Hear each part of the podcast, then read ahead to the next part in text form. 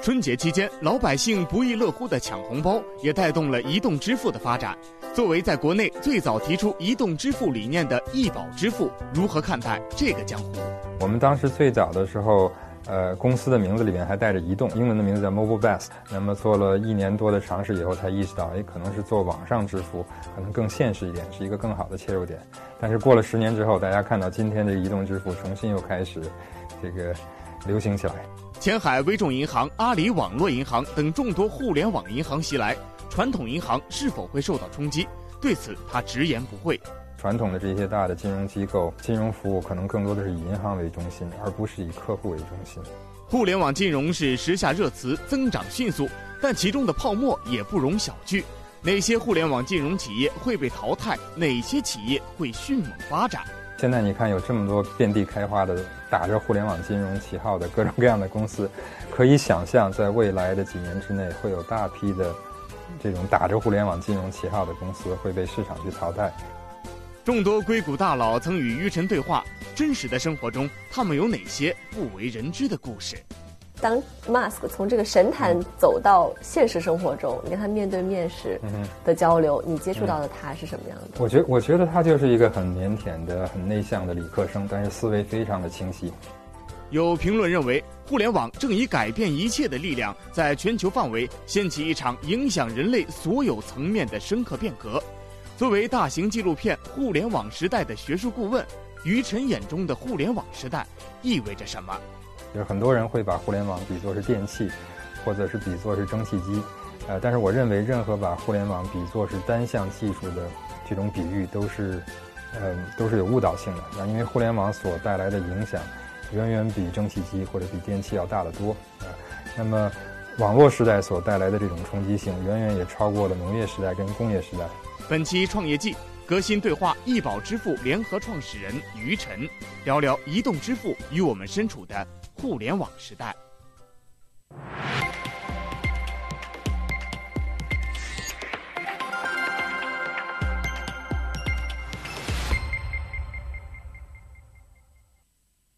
创业季的观众朋友们，大家好！今天做客创业季栏目的是易宝支付的联合创始人于晨先生。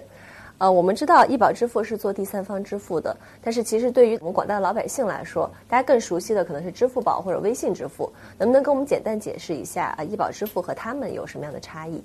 医保支付呢，我们直接服务的对象呢，实际上是广大的商家。很多情况下呢，你用到了医保支付的服务呢。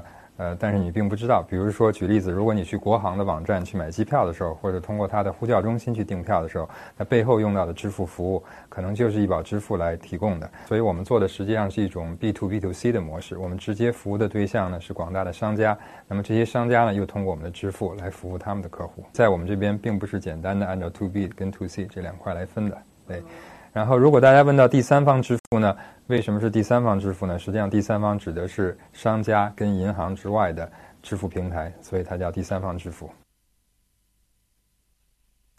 在刚刚过去的羊年春晚里，明星不是主角，红包才是。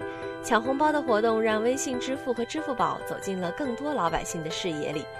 同是做第三方支付的易宝支付，早在2003年就成立了，而那是淘宝网刚建立。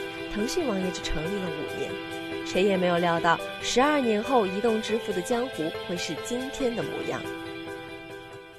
因为那个时候其实还蛮早的，呃，互联网金融这个词儿词儿可能都还没出现的时候，你们就已经在做第三方支付了。什么样的契机发现了这样的机会？对。最开始的时候，我们还在美国，然后回到中国旅行的时候，发现不管是买机票也好，还是说你手机账户里没钱了要去充值也好，很多交易都要用现金来完成。但是在国外很多的发达的市场里边，比如在美国，很多的交易都是已经通过信用卡、通过电子的方式，或者通过这个网上的方式来进行的，它就会变得非常的方便。所以当时我们的想法很天真，就是觉得，哎，在中国这么大一个市场。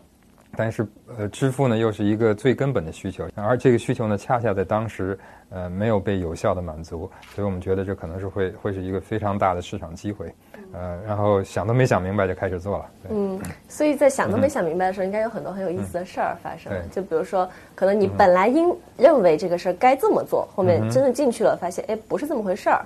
有没有这样的一些案例可以跟我们分享？对，我想，我想大家创业的时候可能都会走过一些。呃弯路，对吧？其实我们而且有一些弯路呢，可能是因为你看的稍微超前了一点，对吧？所以这个创业的时候踩点很重要。我们当时最早的时候，呃，公司的名字里面还带着移动，我们叫英文的名字叫 Mobile Best，对吧？当时我们看到说，哎，既然手机的移动的市场增长这么快。然后呢，支付又有这么大的需求，所以把这两者结合起来做一个移动支付，一定可以非常的成功，对吧？但其实，在那时候，移动支付的条件非常的不成熟，所以开始我们走了一大圈的弯路。那么做了一年多的尝试以后，才意识到，哎，可能是做网上支付可能更现实一点，是一个更好的切入点。但是过了十年之后，大家看到今天这个移动支付重新又开始这个流行起来，对。后悔吗？后悔就是当时看的太早了，有点是先驱和先烈就一步之差，就变成先烈了。当时，对我我想我想很多人都有类似的经验，因为这个创业的时候，你一定会走很多的弯路，很多很多很多这个成功的路都是都是试出来的。嗯，我们刚刚创办一呃易宝支付的时候，可能互联网金融这词儿大家不熟悉，第三方支付是什么大家也不熟悉。那有没有一些投资人或者是你的用户去质疑你们？当时是什么样的心情？对，我想支付可能，呃，最大的挑战是因为在于支付它不是一个单点的产品或技术。支付呢，实际上是一个生态圈，是一个产业链，就是你需要把很多的环节都串起来。特别是在开始的时候，很多的挑战可能是一个先有鸡还是先有蛋的问题，对吧？你去找这个呃投资者的时候，投资者可能会问你，哎，你有哪些商家？你没有商家，我凭什么要？你没有你没有客户，我凭什么要给你投资？然后你去找客户的时候，客户又会跟你说：“哎，你有没有投资啊？你没有投资，连你自己公司都不靠谱，为什么要跟你签约，对吧？”所以，怎么样来做一种从无到有的这种自自举的过程，其实可能是最大的一个挑战。嗯嗯，我有一个有一个观察哈，就是我们去看现在的这个呃支付机构，就是我发现中国所有的银行，他们都没有做出 Mac 版的这个 U 盾。嗯哼，他们可以做 PC 版的，但是没有 Mac 版的。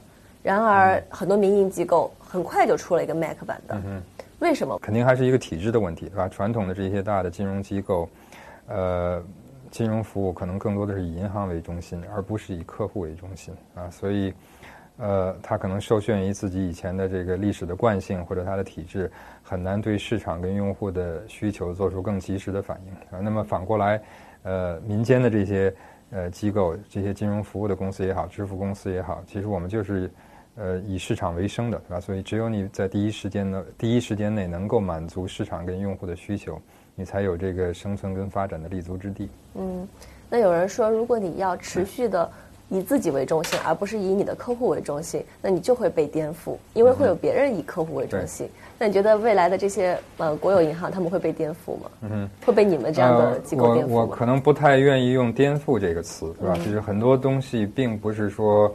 新东西一定会把旧东西完全的替代，但是可能就好比蜡烛，对吧？这个蜡烛已经退出了这个用来照明的历史舞台，但是蜡烛是一个用来渲染气氛的，对吧？这个浪漫气氛的这样一个工具，就好比骑马，对吧？这个这个汽车出现以后，没有人再把马当做交通工具，但是这个这个马被当做一种生活品味。